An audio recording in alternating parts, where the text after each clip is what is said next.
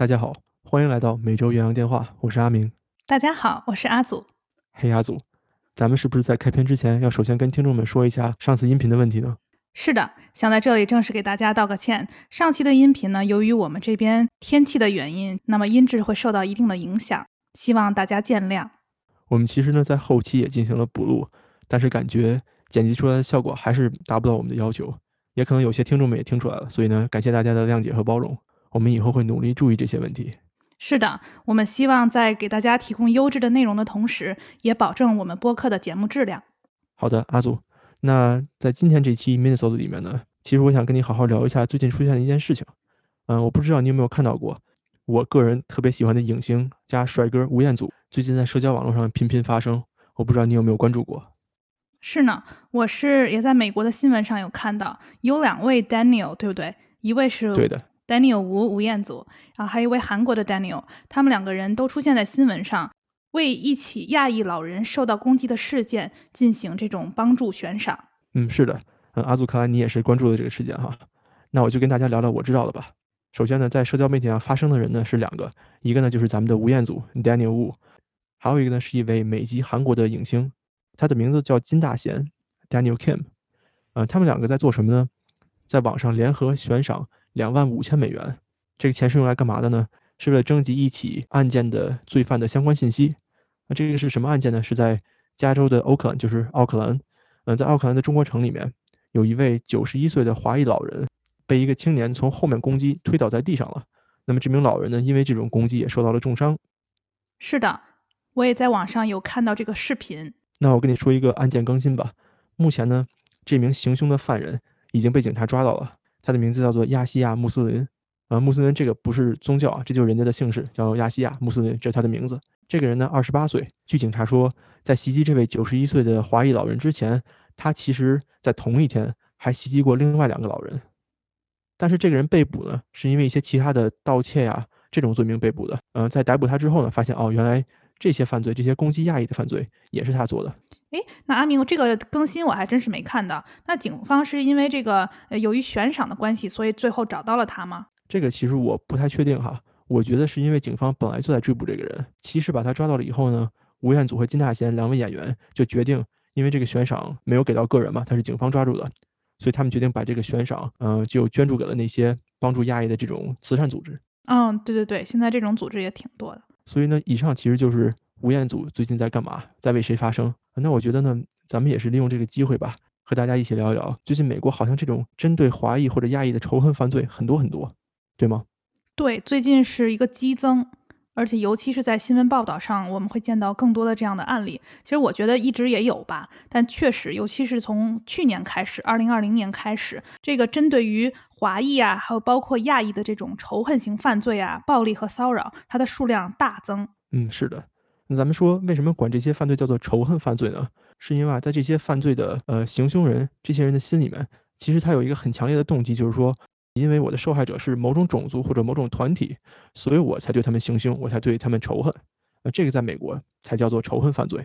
就比如说之前有一些白人攻击黑人，或者黑人攻击白人等等等等。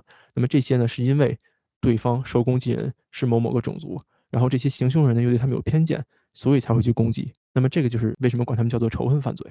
对的，对的，阿明解释的很好。所以英文里叫 hate crime，就是完全从情绪作为出发点的一种犯罪和暴力行为。嗯，是的，那我请问阿祖哈，嗯，咱们在美国属于这个华裔对吧？嗯，在这个社会里面其实也是少数裔嘛。那请问你有没有经历过这种被歧视啊，或者遭受过不公平对待的这种经历呢？我觉得说没有，那绝对是不可能的。那我简单的分享一下哈，就是我能记得有两件事情。第一个呢，是我有一年去佛罗里达州迈阿密旅行的时候，那迈阿密也是一个大城市啊。也就是说，我一张亚洲脸过去，其实没有什么新鲜的。这些人也不是第一次见到。那这一次呢，我就在街头是过马路的时候等红灯嘛，我就站在路旁。这时候有一个黑人男子，也感觉他挺年轻的，就二三十岁这种。他骑个自行车过去，然后就大喊着一句，冲着我说：“Go back to China。”就这样。然后我当时就觉得说。我我我也做不了什么，你知道吗？而且你想，当时我也是在上学嘛，所以我也不可能说真的说给他骂回去还怎么样？因为在美国这个国家，大家都会有一种隐隐的担心，就是因为你不知道这些人他会有什么样的武器，所以我觉得从自己的个人安全出发，就是没有说什么，但是心中当然有很多的情绪涌涌现。但你也觉得很莫名其妙，因为我什么也没有做，我只不过站在那里等红绿灯。然后他也是看到我的脸，他甚至不知道我是韩国人、日本人，对吗？他就告诉我说 “Go back to China”。我也不是说一个人经历过，我看到很多朋友，比如在朋友圈也讲过类似的事件。嗯，是的。那看起来我们阿祖还是挺生气的哈，说的时候稍微有点激动。激动了，激动。其实，嗯，其实我也经常经历这种事情。他们这些种族歧视人嘛，就很喜欢跟别人说说，呃，你滚回你的国家，怎么怎么样。但实际上，美国这片土地嘛，除了本土的印第安人以外，其他的人都是从别的国家来的，对吗？所以也没有说谁指责谁，对不对？下次我就知道了，我应该跟他说一句，好好看看历史书吧，你。哎，其实也没有必要嘛，万一人家有枪了，对不对？所以咱们还是觉得要默默的以自己的安全为第一，对不对？嗯，是的。哎，我记得你以前好像还有这种遭受过警察的不公平对待，对吗？可不可以给大家分享一下？嗯，说实话，我觉得这种分享还是有点悲情色彩的，因为其实咱们在电影里看过，就是这种警察对于黑人的这种不公平待遇，其实是非常严重或者极端的，对吧？就是把你摁在车上。对吧？搜你身，我觉得这种真是挺可怕的。我遇到的事情呢，是一个金钱就可以解决的问题。是这样的，在我工作的地方，员工呢其实有各种各样的种族，对吧？但说实话，还是以白人为主。我之前就听说过，就跟我差不多大的白人女孩，她们在这个外面超速的时候。警察把他们放下来了，然后白人姐姐就跟这个警察说：“说哦，我在这里块工作就很近，而且我们这个时间比较紧，所以我不小心超速了。而且他还说他的车上贴了我单位的这个标志，就是一个小吸铁石贴在车上。那后来呢，我也默默的给我的车贴上了。我就心想，如果有一天我碰到警察，然后我觉得这一招我也可以用。然而我太单纯了。发生了什么？这条路的限速非常低，就是三十 mile，所以其实是非常慢的一个速度啊，所以很容易就超速。”有一天我很着急出门，那没有想到这天警察在那里蹲点儿，就把我给蹲住了。于是呢，你懂的，这个警察让你靠边停车呀，在后面闪灯啊等等，就特别的羞辱，你知道吗？每次被警察拽停的时候，尤其在我们这种乡村小路，一共就两条车道，他还停在你后面，而他还得闪着他那大灯，大白天，你知道吧？上面那个警灯，然后警察就说：“哎，你超速了，然后你要啊给你罚单，这多少多少钱？你要不就去交钱，要不然呢，你就在哪一天去你们这个啊村里的这个村政厅。”然后去跟人聊聊天，看看怎么办。然后我就想起了白姐姐那一套，就我也跟她说啊，我说我在这个学校，然后我那个也不小心超速了，不好意思，也表示道歉，你懂吧？就是这样。但是就是完全没有用，一点用都没有。那能不能请问一下阿祖，你最后到底被罚了多少钱呢？最后我被罚了一百多刀，心痛。那很贵的，真的是。所以你想一下啊，这个故事讲到现在，就是说，那我的同事他跟我面对同样的情况，他没有被开罚单，我被开了罚单。这好像不能完全的表示说这是一个不公平待遇，对吧？因为我们是在不同的日期，不同的警察也有可能。但是呢，后来呢，我去交罚单那一天，就去这个村里的时候，发现，哎，我的同事在当天也被警察给蹲住了。那我还同时有两个同事，他们两位都是白人女性，他们两个都没有受到罚款。我就告诉你，这个结果就是这样。也就是说，其实你是有一个很好的这种横向比较的，对吧？呃，同一天，同样的人做同样的事，但是呢，你唯一能找到的区别就是种族不一样，对吗？那么你这个收获的结果也就不一样，很让你能够联想到，这肯定就是歧视。是的，是的，而且我也跟我关系比较好同事讲了这个事情，他也是一位白人嘛，他就很直接的告诉我说：“阿祖，这就是种族歧视，不单单是说我一个人在这里感觉，或者说我认为，对吧？就是周围有白人也告诉我说，他认为这就是种族歧视，我就觉得没得说了。”嗯哼。其实阿祖经历过的这些事情呢，我在这边也都经历过，因为我在美国生活的时间比你长一点嘛。好多好多这种经历的事情，我可能现在都记不住了。但是我通过经历这些歧视啊，或者被区别对待，我还发现一点，让我觉得怎么说呢，很有启示性吧。相比起于咱们的黑人朋友，比如说被警察是吧，嗯，跪在脖子上啊，被这种甚至于就残杀了。我觉得对于亚裔或者华裔来说呢，这些歧视更多的是隐性歧视或者缺乏尊重。什么意思呢？就是说他们也没有跑到你面前骂你说，我觉得中国人如何如何，我觉得亚洲人如何如何，那这种反而是比较少。更多的呢是在同样一个时间，在同样一个环境里面，你被别人区别对待了，别人并没有给你相同的尊重。我觉得这个是咱们华裔呃面临的更多的情况。你说呢？对的，我同意你所说的，就是说很多可能是你眼睛看不见的，甚至有的时候我觉得对一些初来乍到的这种啊，比如说国内来留学生啊之类，有可能。你可能都不知道，或者你没有意识到你是被区别对待了，你是被歧视了。嗯，对。就比如说，我迅速给你讲一个我前两天经历过的事情哈。嗯，上周不是春节嘛？我呢在春节的前一天就想自己不做饭了，我就点了一个外卖，在一个中国餐厅。我点完了以后呢，准备自取嘛，因为不想交这个外卖费。啊，我到了餐厅以后呢，发现餐厅里面有人在取东西了，但是外面呢站着一个岁数比较大的白人男性，五十岁到六十岁这样吧。我看他站在外面等呢，我就站在他后面排队嘛。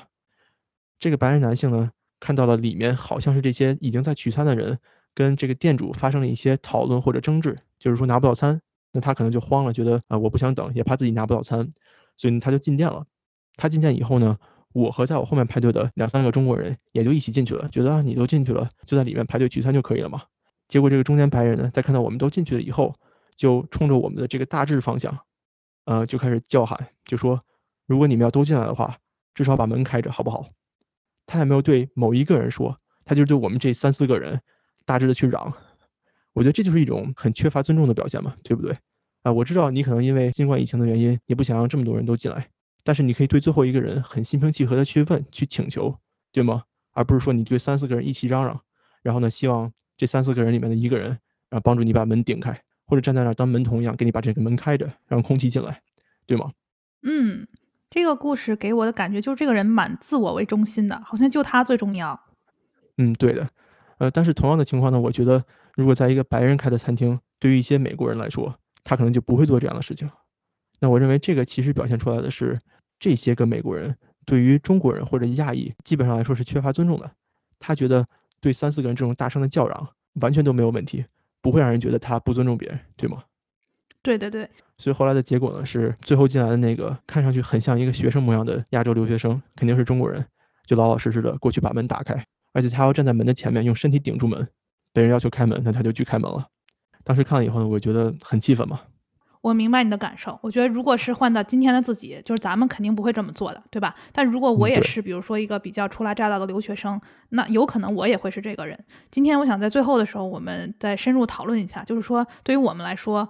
我们有什么可以做到的行为？嗯嗯，好的，嗯，那阿祖哈，呃，你刚才说了，近期在美国发生了一系列的对于亚裔或者华裔的这种仇恨犯罪、暴力或者骚扰的情况，那能不能请你也给大家介绍一下这个概况呢？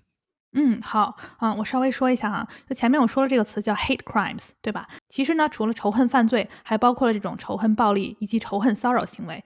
比如说刚才我讲的，我在街头被人嚷嚷这个行为，其实是一种骚扰，对吧？警察开罚单这件事呢，也不算犯罪或者暴力吧，但我觉得就是一个不公平的对待，可以算是歧视。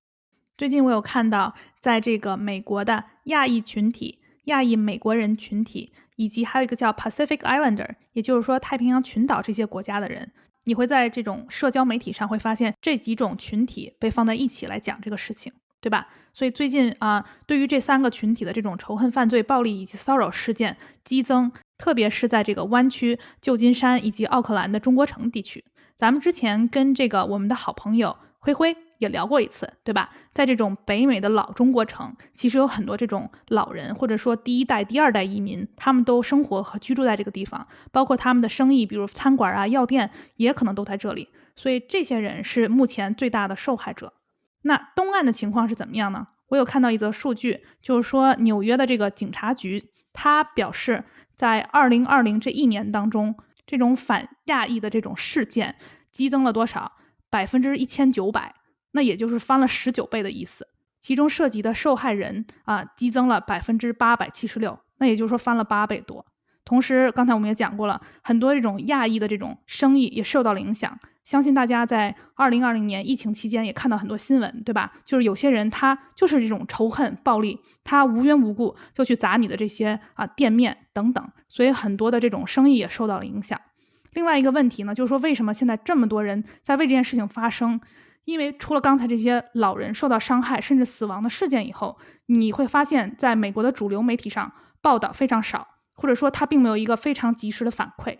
所以这都是目前的一个啊这种问题和它的境况吧。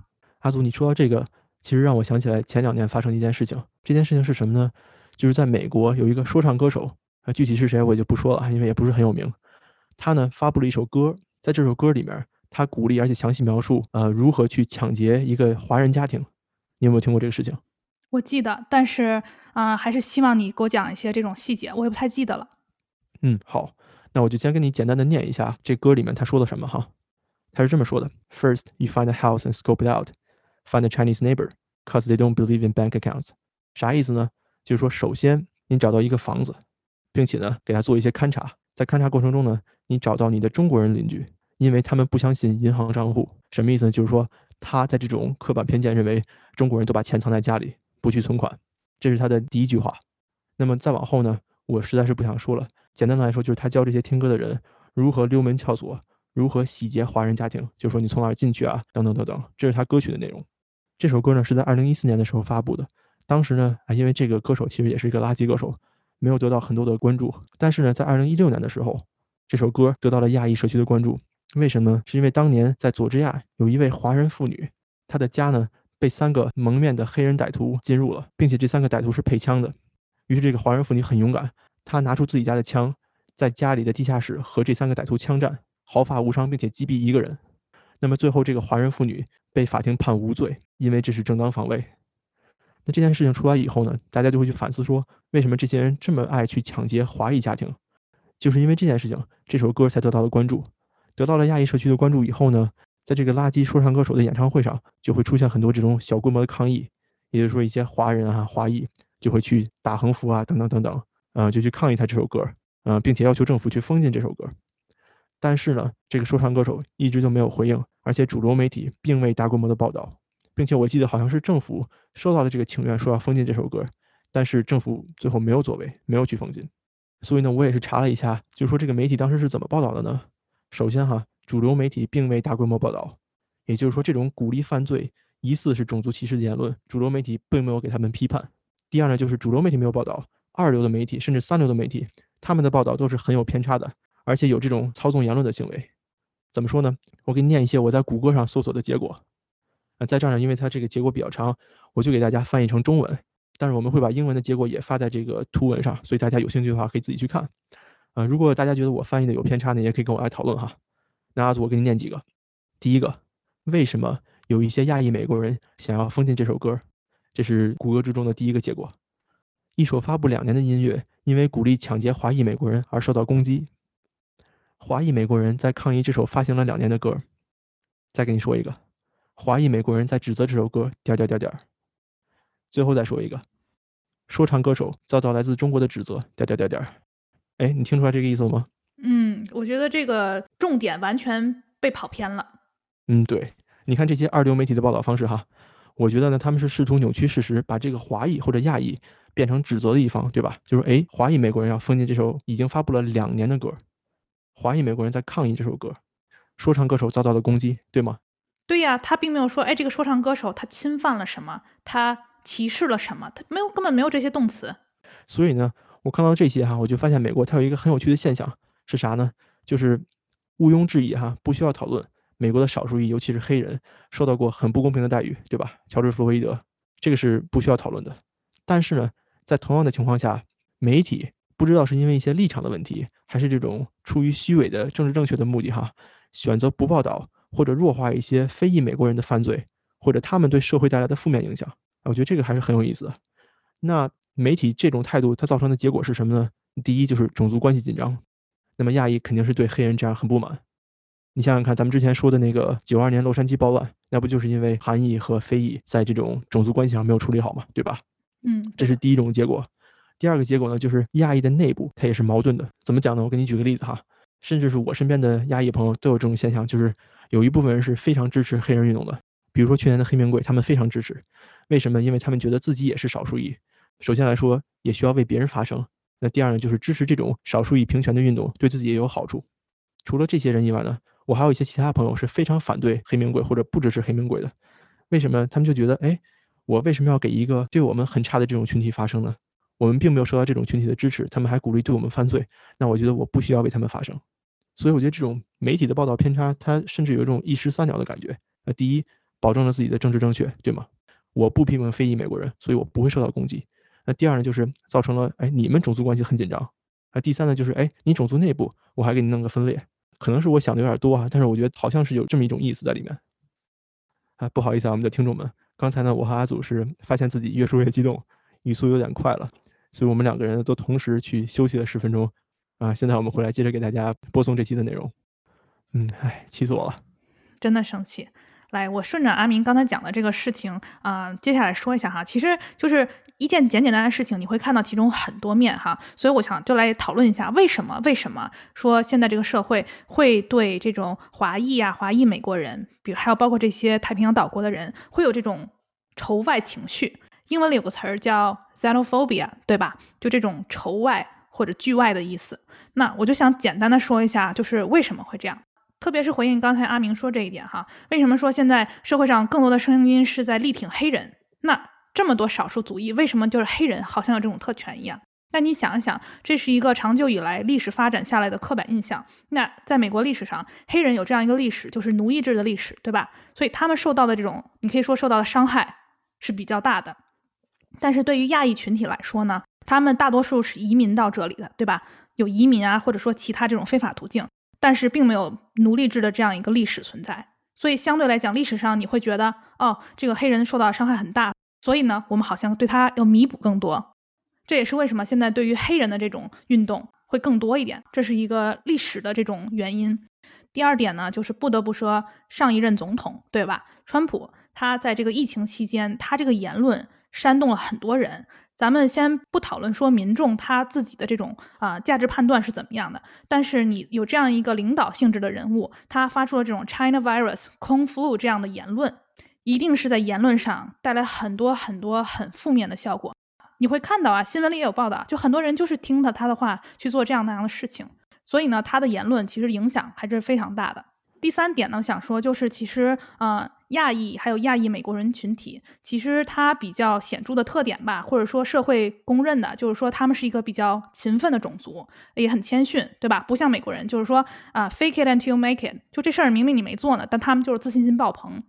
这种亚裔群体相对还是比较谦虚的，对吧？就你夸他，他说啊没有没有，就是那种感觉。另外呢，就是说大部分亚裔群体其实比较遵纪守法，就像阿明之前讲的这个故事，哎，别人说让我去开门了，我还真就去开门了。他可能也不觉得自己是被欺负了，可能就是说啊，你说有道理，那我就按照这规则走呗。所以你想想，有这样一群勤奋的人，他们又很谦虚，对吧？也兢兢业业，所以这么多年下来，这种第一代、第二代移民。他们的家庭啊，包括他们的子女，相对来说都是受教育水平比较高，在社会上经济地位也比较高。这方面就是说工作嘛，大家都大部分是白领或者这种，对吧？而亚裔群体一般都比较追求这个，可能表面上看来，相比于其他种族，是一个比较成功的种族或者说移民群体。还有一点不得不提的就是舆论环境，你可以在媒体上看到他们的这种报道还是很具有片面性的，在影视作品当中，啊，也只能代表部分群体。比如说前两年特别火的这个电影和书《Crazy Rich Asians》，叫《摘金奇缘》嘛，那它就是表现了一部分这种非常有钱、非常呃富丽堂皇的这样一个亚裔群体。那它并没有向人们揭示，这世界上还有很多很普通的，甚至说在贫穷线以下的这种亚裔群体。嗯，对，我觉得阿祖说的特别对。本身来说，美国甚至整个西方社会对亚裔群体和亚裔文化，我认为理解的都不够深刻，而且他们好像并不想去理解，也不想去学习。那么呢，就像你刚才说的，在这种媒体和娱乐环境又在帮助大家对亚裔有这种片面性的理解情况下，那肯定这种歧视会更加加深。对的，所以他第一步去学习，第二步去了解，然后又受这些不同的言论的鼓动，那他就会觉得说，哦，你们亚裔群体其实好像没有什么困难，你们也生活中没遇到什么歧视。你想，刚才咱们也说了，主流媒体其实很少报道这种事情。对吧？那所以可能很多人没有看到，那可能一个黑人的事情，一件很小的事情，很可能都被搬到新闻上，对吧？我觉得这个就是不好说，因为有很多东西是我们看不见的。哎，我觉得阿祖刚才给咱们的分析特别好。那阿祖，你说这件事情和现在这种情况，对咱们有什么启示或者意义呢？比如说，作为你我，能不能从这些事情上学到一些东西呢？嗯，我觉得这是一个特别好的思考。所以我在准备这期节目的时候，其实有认真的思考这个问题，尤其是说从我们的个人生活出发，对吧？因为大家其实都是很平凡的一个人，在这一点上没有什么不同，大家都做着自己的工作。那我们在我们的生活和工作中，还有包括生活中遇到的人的这些交往当中，我们可以做什么呢？我认为呢，第一个最重要的事情，我管它叫做刷存在感。怎么说呢？嗯，我先说一下我的理解哈，我觉得咱们俩可能会有不同的补充。那刷存在感就是。